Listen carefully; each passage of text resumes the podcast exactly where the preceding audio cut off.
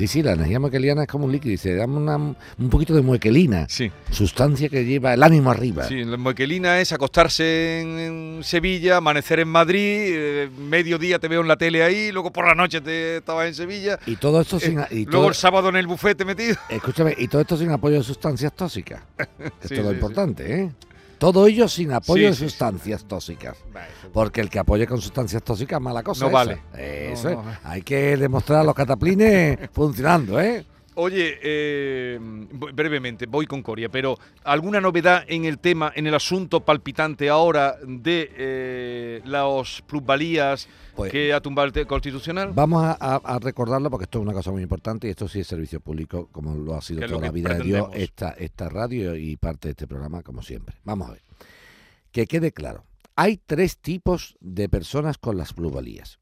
Las personas que vendieron a pérdida, a mi juicio, siguen teniendo capacidad para recurrir. Los que vendieron a pérdida. Ajá. Que hay algún despistado por ahí que vendió a pérdida y no hizo nada Sí, tiene cuatro años, porque la sentencia primera del Constitucional Vigorra fue de 2017. En la- la plusvalía se han dictado, importantísimo esto, en la plusvalía se han dictado por el Tribunal Constitucional tres sentencias. Primera sentencia, año 2017. ¿Qué dice esa sentencia del Constitucional? Las personas que hayan vendido un bien a pérdidas no pagan. Y esa sentencia no vetaba el, re- el tema retroactivo, o sea, no decía no tiene efecto retroactivo. Por lo tanto, como en virtud de esa sentencia, quien vendiera pérdida podía recurrir, yo entiendo que sigue estando abierta. Segundo grupo, Vigorra, año 2019, otra sentencia del Constitucional, que esto tiene bemoles, Vigorra, esto tiene bemoles, o sea, que el Estado, los gobiernos, desde el 17, que fue el primer tirón de oreja, no hayan hecho nada para regular una pluralidad para los ayuntamientos y los ayuntamientos no hayan instado al gobierno central, que es el que tiene capacidad para legislar, porque estaban trincando. Y ahora se ponen a llorar, que no tenemos un duro, ay, nos han dejado tieso. No, no han dejado tieso, no. Haberte movido. Haberte dicho al legislador, legislador, sácame una plusvalía. Era muy cómodo callarse la boca y trincar. Sí. Ven, seguimos. Segunda de 2019. Esa decía, esa decía, oiga, si alguien en la venta ha ganado, hay que pagar, Sí. pero con el límite de la ganancia, para que la gente lo entienda. Vigorra compró en 20. Vigorra vendió en 30. Sí. ¿Cuánto ha ganado Vigorra? 10. Pues el impuesto no puede so- pasar 10. Sobre todo, claro, claro. No puede pasar 10. Ya, Lo ya, que no ya. puede cobrar Vigorra es 12. Sí, como el incremento de patrimonio Sí, en, eso es, pero, la que, de pero, pero que importante. O sea, el límite era, dice, el que no paga, el perdón, el que no gana no paga. Sí, El que gana paga, dice, sí, pero un momento, con un límite. sí, Que sea por lo menos lo que yo he ganado, no te va a llevar más de lo que yo he ganado. sí, Y la tercera sentencia, que es la de 2021, sí. esta lo que dice ya, que ya ni que haya ganado ni que haya perdido, que no se paga. Que la plusvalía a tomar por saco. Correcto, correcto. Por tanto, yo que decía con claridad, yo digo, vamos a ver. Entiendo que las personas que están sujetas al primer supuesto, teóricamente esa sentencia no les veda la posibilidad de recurrir. Más complicados están los últimos de ahora. sí. Dice, oiga, yo es que he vendido, no he vendido a pérdida, yo he ganado dinero y además mm, hay para pagar bastante. O sea, tú imagínate Sí. Vigorra, te explico. Vigorra compró en 20, Vigorra vendió en 30, Vigorra ganó cuánto? 10. 10. Si el impuesto son 3, no tiene ningún problema, porque de 3 a 10 no se Sí, come sí, nada. sí. Es el supuesto de ahora, ¿eh? Sí, sí, sí. Entonces, estas personas que teóricamente con el texto de la sentencia en la mano no podrían recurrir porque la sentencia no tiene efecto retroactivo, lo que estamos intentando agarrarnos como último asidero para agarrarnos es lo siguiente. Oiga usted, en las sentencias hay dos fechas. El día que se dicta la sentencia, el día que se pone, y el día que se publica la sentencia. El dictado de la sentencia supuestamente ha sido el día 26 de octubre pasado. Pero la sentencia, según la ley, Vigorra, no según Joaquín Muekel o según Canal Sur, no, según la ley, que es el artículo 38 de la ley orgánica del Tribunal Constitucional, dice, las sentencias que emita este tribunal tendrán efectos de cosa juzgada y erga omnes, erga omnes significa frente a todo el mundo, cuando sean publicadas en el Boletín Oficial del Estado. Y yo pregunto, ¿la sentencia esta última del 26 de octubre ¿Está publicada en el Boletín Oficial del Estado? Hasta ayer, desde luego, No, estaba publicada. no.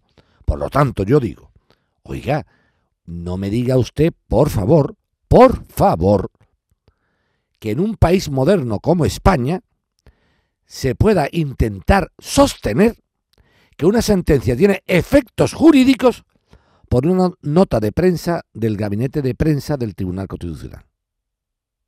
Lo que se hace el 26 de octubre, Vigorra, Sí. se reúnen los magistrados, eh, votan lo que sea y dicen, eh, la sentencia va a ir por aquí. Y lo que hace el gabinete de prensa, gabinete de prensa, que es muy fuerte esto, manda una nota a los medios de comunicación diciendo, eh, medio de comunicación, gabinete de prensa, el Tribunal Constitucional, se ha dictado sentencia en relación a la plusvalía, eh, se elimina del ordenamiento Sí. jurídico tal y cual, no tendrá efecto. Eso está- y ya- me he enterado yo, Sí. pero eso no es una sentencia en todas formas. La sentencia tú todavía no la tienes. Yo no. Y, Ni que- nadie. no, se puede filtrar el texto ya, Sí. pero su publicación, No Vigorra, está. es el boletín oficial ya, del ya. Estado, Vigorra. Y no se ha publicado. Es para ti, para mí, Vigorra, para que la gente lo entienda que está ahora mismo en, en muchos sitios escuchándote.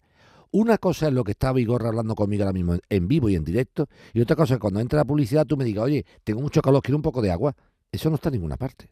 O sea, cuando entra la publicidad, para que la gente Sí. lo entienda, yo te voy a decir, Vigorra, dame un vasito de agua, hijo. Eso no sale en la radio. Eh, y no existe, porque estamos hablando tú y yo fuera Sí. micrófono. Una sentencia que no está publicada en el BOE siendo del Constitucional es como el que tiene un tío en Alcalá. Ni tiene tío, ni tiene nada. Entonces, ¿a qué me estoy intentando yo agarrar e invito a la gente a que haga? Señores, como teóricamente la ley dice que una sentencia del Constitucional no tiene efectos erga omnes frente a todos de cosa juzgada hasta su publicación en el Boletín Oficial del Estado, yo digo, pues hasta que no sea publicado en el Boletín Oficial del Estado, yo hago lo que sé que voy a poder hacer. ¿Y por qué lo hago, Vigorra? Porque dice la sentencia que las plusvalías que estén vivas en recursos no habrá que pagar. Entonces yo lo que tengo que hacer es meterle viveza. Sí. Por lo tanto, cualquier persona, Vigorra, que haya autoliquidado la plusvalía, se haya hecho Sí. en la autoliquidación de la plusvalía, y no haya pasado cuatro años, yo le recomiendo que presente una impugnación diciendo, oiga, con fecha tal pagué la plusvalía de autoliquidación, ¿eh? de Sí. autoliquidación, no de liquidación, que es distinto. ¿Qué diferencia hay? Muy sencilla, Vigorra. La autoliquidación es, la hago yo y yo la pago. Sí. Y la liquidación me la gira el Me- Por ejemplo, ejemplo de liquidación, el IBI. Te lo mandan Sí, el recibo y tú lo y- pagas. El sello del coche, te lo mandan. Eso es Sí. una liquidación. Autoliquidación, por ejemplo, la declaración de renta. Sí, es- Tú te haces la declaración y la Y pagas. pagas. Eso, entonces, las personas que hayan hecho Vigorra autoliquidación y no hayan transcurrido cuatro años, yo lo que les recomiendo es que presenten un escrito diciendo que con fecha tal autoliquidé mi plusvalía, que entiendo que es... o sea, todos los argumentos de la sentencia, pero sin citarla. sí. Yo no la conozco. Ya, ya, ya, porque no está publicado. Yo no la conozco. Yo digo, oiga, a mí me suena que esto. Y entonces mantengo viva mi reclamación. Se publica la sentencia y dice, no tiene efecto retroactivo a no ser que estuviera recurrida. Digo, la mía estaba recurrida. Y dice, hombre, pero tú la has recurrido cuando te han enterado que una sentencia. Yo no, yo me he enterado, pero no la he leído. ¿Entiende el pequeño, Sí, sí, sí. más que truco jurídico, argumento? Es que no es que diga, esto es un truco, no, esto es un argumento. Señores del Tribunal Constitucional, con todo mi respeto, ¿eh? como mire usted, o usted se espera publicar la sentencia y nos enteramos todos cuando se publica en el BOE, pero usted se dedica a filtrar, esto no, esto, esto no es un programa del corazón, que usted filtre una sentencia, sí, sí. y esto lo que es. O sea, usted la sentencia la dicta y cuando usted dicta yo la conozco. Y yo creo que la, lo serio sería que cuando se publique en el boletín oficial del Estado yo ya no tenga nada que decir. Pero hasta, la- hasta su no publicación, ¿por qué no? Vamos con José Manuel de Coria. Buenos días, José Manuel.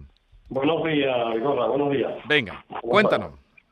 Pues nada, que tenemos ahí un problemilla bastante grande. Cuéntanos. Y con, una, con una empresa de cerveza de- del norte. Y entonces, pues tenemos aquí que somos una, una empresa familiar. Y claro, y nos han parado, nos han paralizado todos los pagos y las ventas por mediación de otro, de otro distribuidor. Y claro, y nos tenemos la sorpresa de que las inversiones que hemos hecho tan grandes y resulta de que estos señores pues se están riendo, cachondándose de nosotros y, y, y ya que no tenemos más opciones que pedirle a ustedes por favor de que nos echéis el, las manos que podáis ustedes. Pero Claro. espera, espera, espera, espera, espera, espérate un momentito que vamos a ver si yo me explico. ¿Qué es lo que te ha pasado con esa empresa cervecera? Bueno, pues eh, eh, eh, que nosotros al principio hemos montado una empresa de distribución y resulta que nos, hemos, que nos ofrecieron la distribución, pero que, había un distribuidor y lo tenían que quitar. Que han hecho de que no lo han quitado y siguen vendiendo la misma marca que nosotros aquí en Corea. Y verdad, entonces, claro, pues nos están haciendo una competencia y una, mm, unas inversiones tan grandes que hemos hecho, dándole a los bares 3.000 euros para que monten la cerveza, eh, 3.000 euros para poner las plataformas, eh, regalos también para introducir las marcas, y resulta que, claro, que nos están ellos mismos, con la otra eh, distribuidora, pues nos están haciendo la, la, vida imposible, claro. La vida imposible, claro, y por eso... José Manuel, José Manuel, vamos no, no te lo no te lo tome a mal porque aquí pues esto es una radio pública y aquí llama a todo el mundo y para lo que quiera, ¿me entiendes? Pero el concepto, no es que haya problemas grandes o problemas pequeños, no los hay, ¿eh? Pero me, explico. Eh, lo tenemos enfocado más bien el programa a personas que tengan un conflicto, imagínate, un señor que tenga un establecimiento propio, una, una señora, alguien un poco más desvalido, ¿no?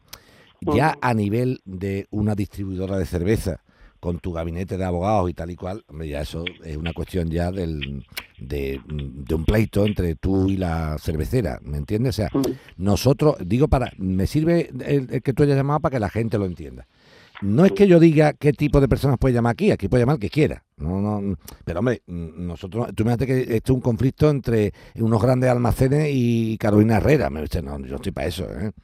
si me explico. No por nada, yo sí sé solucionar este problema, pero esto es un problema de una distribuidora, un señor distribuidor, con una cervecera, que eso lo aclaran ustedes con sus abogados y con su pleito en condiciones.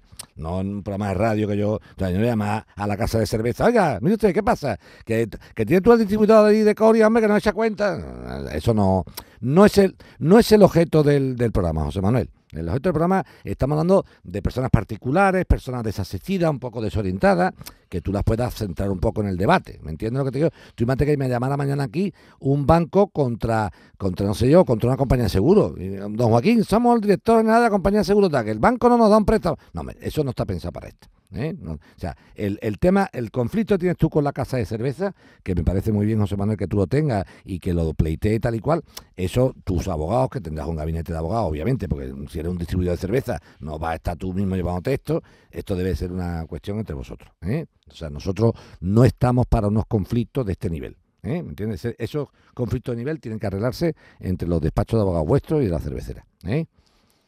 Hombre, no, la intención nuestra era esa. sí, pero que no, ya, pero, ya, José Manuel, sí, pero José Manuel, tienes que entenderlo. Mira, es que esto si no, si no lo hablamos, si no lo hablamos claro, eh, no queda claro. Mira, José Manuel, nosotros ni yo estoy aquí para llamar a una uh, central cervecera, sea de, del norte, del sur o de medio pensionista, para decirle que solucione el problema de un distribuidor de cerveza. No. Para eso no estamos nosotros, ¿no? El distinto es que a mí, me, que tú fueras un bar, yo cuando empecé a escucharte, me que era un bar de Coria, que no te daba la cerveza y tenía tu bar cerrado. Eso es una cosa doméstica más. A, estos niveles ya hay que tener tu equipo de abogados, que lo tendrás, me imagino, y tu pleito contra estos señores. O sea, la radio no se puede utilizar para que nosotros arreglemos conflictos entre cervecera y distribuidora. No. Bueno, vamos a, Granada. Eh, salva, salva, buenos días. Hola, muy buenos días. ¿qué tal? Venga, Salva, cuéntanos. Vamos, eh, pongo mi caso. Eh, yo vendí un vehículo el día 26 de mayo de 2021, ¿vale? Yo tenía todo en regla, excepto el tema de la ITV, porque tenía cita con un mecánico y estaba pendiente para ir a arreglarlo y llevarlo. En tres medias creo que sucede que yo ese día vendí mi coche, ¿vale? ¿Cuál es, mi, sorpresa? Que yo con el titular que vendí mi vehículo, pues hacemos un contrato de compraventa y en el punto número 4 del contrato, pues pone claramente que se iba a ser responsable de cómo estaba el vehículo en todas las condiciones. Yo le informé de cómo estaba el coche sin ITV, y, pero bueno, que tenía su seguro y todo. Eh, me dijo que no, que él no quería seguro ni nada, entonces yo llamé a mi compañía de seguro y lo di de baja, ¿vale? Sí. ¿Cuál es mi sorpresa? Que el día 26 de agosto recibo una notificación con certificado de dos denuncias. Una por carecer el coche de seguro y otra por no haber pasado la ITV. Y esta denuncia es del fecha del 21 de junio, un mes después de haber vendido yo el coche a este señor, ¿vale? Y... no, no, sigue, sí, pero esto lo contaste tú porque te pidió documentación Moekel, ¿no? Sí, te lo comento, que hace dos semanas eh, eh, os puse un poquito el caso, pero como te estaba corto de tiempo, pues no, pues, no pude... Dale, dale, dale, que se entere Joaquín. Sí, venga, Joaquín, eh, ¿qué es lo que sucede? Eh, yo me pongo en contacto con este señor para decirle, oye, mira, que me ha llegado esta denuncia, ¿qué es lo que ha sucedido? Él me da larga, me dice que no sabe nada, que no tiene ni idea, que lo va a intentar solucionar, y yo viendo que no hace nada, llamo a la DGT y me dicen que no, que en- con los números expedientes esos nadie ha hecho nada. Entonces yo rápidamente eh, escribo un recurso que lo mando a la DGT de Málaga y encima todo pido cita en Granada y me presento en Granada y pongo un recurso con mi contrato, aportando mi contrato compra-venta y todo eh, de lo que ha sucedido, ¿vale? ¿Cuál es mi sorpresa? Que pasado un tiempo, pues me viene la resolución por Málaga y, y me dicen que no, que no atienden a consecuencias con el tema, que tengo que pagar la denuncia y que tienen que ir para adelante, bajo mi nombre. Entonces cojo cita para Málaga, me presento en Málaga y en ventanilla me entero que no me dan solución a mi caso y que la multa va a bajo mi nombre porque el coche ya aparece a un nombre de una tercera persona. Primera noticia que tengo. ¿Vale? Sí. Entonces, pues claro, eh, me siento totalmente indefenso. Entonces, yo ya he puesto una denuncia en la, a la Guardia Civil, ¿vale? A este señor, por incumplimiento de contrato, y encima de todo yo, mi problema es eh, que si en la DGT no se hace responsable de mi caso, eh, entonces, ¿quién es el que firmó Pero, pero mi vamos, autorización pero- de la venta del coche? pero Dime, vamos- pero- vamos, ir despacito. Sigue sin, Venga, manda- sí. sigue sin mandarme que la DGT dice que, te, que no te echa cuenta eso. Eso sigue sin mandármelo. Tú lo que has hecho es un Sí, sí, recurso... sí, lo tiene. tiene No, la- no, pero tiene- espérate, espérate, espérate, espérate. Dime, Yo venga, sé dime, lo que, Joaquín. yo sé lo que te estoy diciendo, no te precipites. Tú, tú lo que me estás mandando es la resolución de la multa. De la multa, donde dicen que la multa hay que pagarla. Si es que yo no- Ahí estamos. pero si yo no es que quiero la multa, que yo lo que quiero es que tú hubieras hecho un escrito comunicando la transferencia, comunicándola primero. No sé si me estoy explicando. O sea, el paso primero es, yo comunico la transferencia a tráfico con el contrato de compraventa, la comunico. está. E- Esos documentos los tiene ahí, Joaquín. Sí, pero, pero, no, pero, no, pero a, a la comunicación de la compraventa no te han contestado, te han contestado la multa. Eh, Eso, es, que me ha contestado la multa diciendo, es que en la misma ventanilla fue mi sorpresa, claro, yo me quedé allí eh, cuando me dice el de la ventanilla, no tenía idea, se va a un despacho y viene y me dice, no, es que esta es la, solu- la solución que te hemos dado, que como viene el nombre de otra tercera persona, resulta de que, que no, que la, la tienes que pagar sí o sí, digo, bueno, pero si te estoy presentando la documentación, te estoy presentando todo. Yo ya, Joaquín, te comento, yo ya me he buscado un abogado, tengo un escrito que el día, el lunes tengo otra vez cita con la DGT para presentarle un recurso ya hecho en forma y, y, y bien a través de un abogado que me he tenido que buscar para, para intentar Pero, buscar mira, una solución. pero aquí, de pero una Dime. cosa, aquí tráfico no se puede, mira, aquí tráfico no se puede hacer loco de ninguna de las maneras. Te voy a explicar. Sí, me por lo imagino. Te voy a explicar por qué. Bueno, en primer lugar, la primera, la primera mm, advertencia. Sí, Cuando vendamos un Claro. coche, encargaros de hacer la transferencia. Yo he vendido en mi vida seis o siete coches, Salvador. Seis o siete. sí, lo sé. Yo tengo seis o siete coches Sí. míos. El primero lo tuve con 18 años, un 133, te digo hasta el modelo. Y cuando yo he vendido mis coches, a un hermano mío, a un hermano mío, Sí, sé, me he encargado de la transferencia, la hago yo. Ah. Mi coche no va circulando, con- no, porque no me fío. Entonces, la primera condición que yo pongo cuando vendo un coche, disculpe, la transferencia del vehículo, no, no, no, la hago yo. La hago Sí. yo. Porque fue me- mi fallo. bueno, vale, vale, de acuerdo, pero quieto, quieto. Pero por lo menos, pero por lo menos, tuviste la precaución, que está bien hecho, Salva, está bien hecho, de haber firmado un contrato de compraventa, que eso está muy Sí. bien hecho. Sí. Bien. A no ser que el contrato de compraventa, Salva, tú date cuenta que tenemos un problema. Digo para que la gente entienda. Aprenda también, sí. Mira, Salva, si yo cogiera ahora mismo y para quitarme una multa de 1.500 euros que te Sí, han lo sé. Escucha esto, pero escucha esto con la oreja. Me, me cojo un contrato, lo firmo y digo te lo he vendido a ti y le echo un garabato. ¿Cómo sabe tráfico que ese contrato es verdad? Lo sé.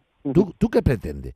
¿Que tráfico por esa mierda de papel sin firma le diga que Sí, los sí. 1.500 euros son para Vigorra? ¿Tú te imaginas? O sea, paran mi coche, me ponen 1.500 euros y digo, uh, pues voy a quitar la multa. Yo voy a crear ahora mismo un contrato, como Vigorra me enseñó el número de identidad de Vigorra, de dónde vive, y le echo un garabato por Vigorra y digo, perdone, la multa pónsela a Vigorra que yo se lo vendido el coche. Y dice tráfico, yo como coño sé que esa firma es de Vigorra.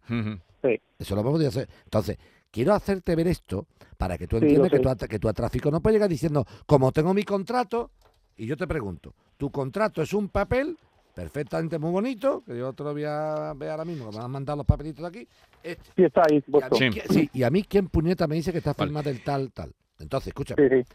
yo que lo que hago, muy sencillo, muy sencillo. Es verdad que el documento como tal no, no dice que esto sea un- un- la firma de nadie. Sí. y me lo he podido inventar. Sí. Muy sencillo. Eh, dile a tráfico que oficie a este señor para ver si es mentira lo que está diciendo. Y hace una declaración jurada.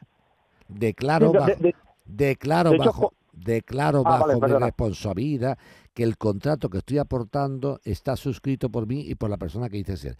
Y Vale. que tráfico requiere a este hombre. Es verdad que si Sí. tú pretendes con esta mierda de contrato hacer que... pretender que tráfico los 1.500 pavos tuyos se lo ponga a otro, no. Eh, entonces- porque es que podría llegar ese otro y decir, oiga, ¿usted qué pasa? ¿Que llega aquí un tío con un contrato y me pone la multa a mí? Vale, y, y entonces, ¿qué hace? Que, que tiene que tiene que intentar Joaquín, que tráfico oficie al otro fulastre para que diga que es verdad. De hecho, una, eh, una cosa, te comento, Joaquín, ¿qué es lo que he hecho yo? Yo eh, hasta último momento he intentado, porque este chaval me ha dado, esta persona me ha dado larga, ¿vale? Entonces yo hasta último momento he intentado llegar a un acuerdo con él.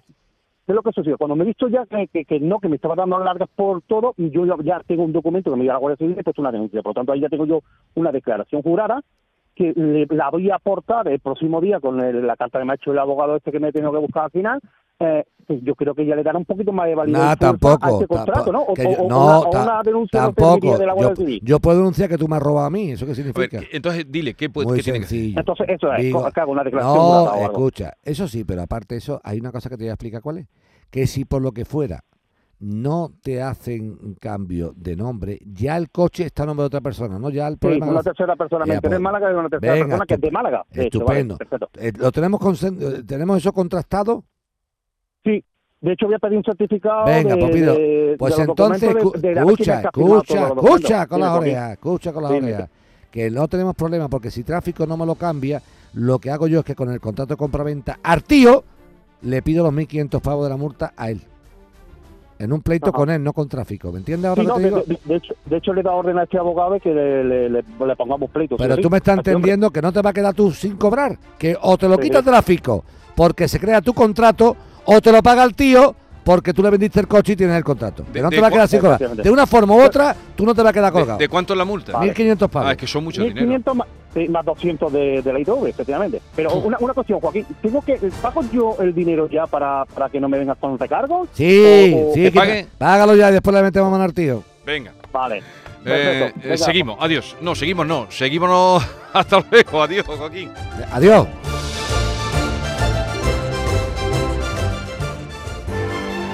Esta es La Mañana de Andalucía con Jesús Vigorra. Canal Sur Radio.